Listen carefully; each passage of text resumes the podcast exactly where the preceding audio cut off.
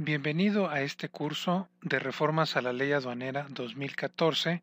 Esto básicamente es un seminario de actualización donde te queremos explicar los puntos más importantes de esta transformación brutal dentro de nuestro sistema aduanero mexicano.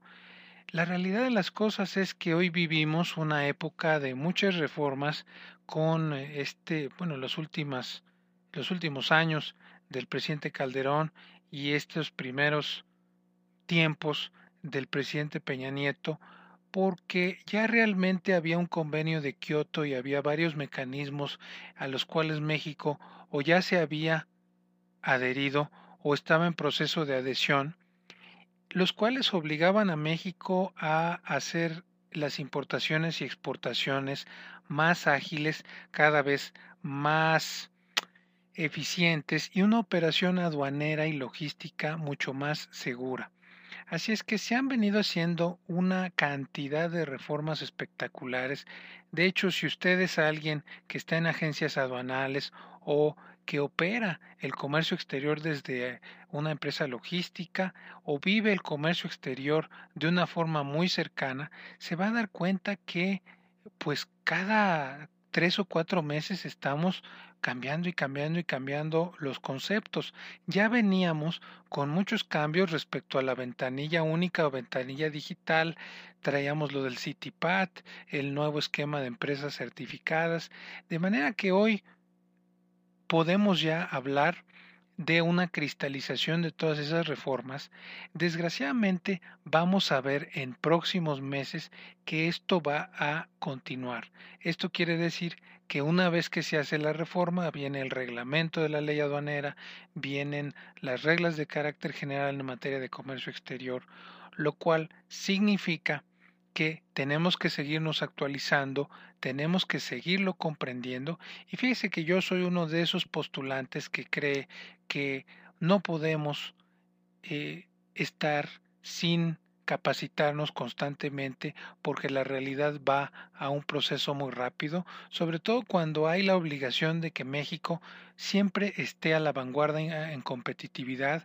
Hemos venido perdiendo algunos lugares, vemos que después que, de que China se empieza a incorporar en esta manufactura global, México tiene que responder y el gobierno mexicano lo hizo a través de todos los programas IMEX y de eh, otros tipos de apoyos, pero que nos obligan a exportadores e importadores a hacer eh, estos cambios. Yo quisiera presentarme antes de iniciar y hablar del índice. Mi nombre es Luis Ceballos, tengo más de 15 años en el ámbito del comercio exterior. Tengo la oportunidad de ser profesor en varias universidades del el país. Eh, también he tenido la oportunidad de hacer negocios. Eh, mi especialidad son los negocios eh, en cuanto a exportación e importación y eh, sobre todo la parte del comercio electrónico. Y dentro de mi especialidad pues hemos tratado de ayudar a que la gente por un bajo costo se pueda actualizar. Eh, yo estudié una licenciatura en comercio exterior y aduanas eh, y posteriormente una maestría en administración. Tengo por ahí varios cursos nacionales y en el extranjero, diplomados y otros, y realmente mi intención es que usted aprenda de una manera sencilla, de una manera concreta, cuáles son los cambios y toda la palabrería. A veces uno revisa la ley aduanera o a veces se revisan otras leyes y uno no entiende cuál es el espíritu, cuál es la realidad.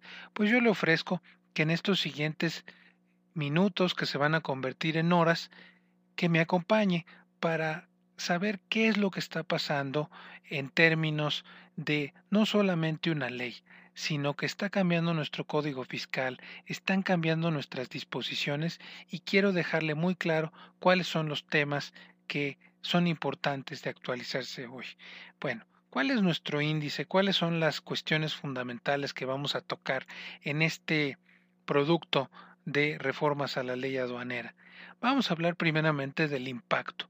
¿Cómo nos impacta a usted, a mí y a todos los actores del comercio exterior esta reforma?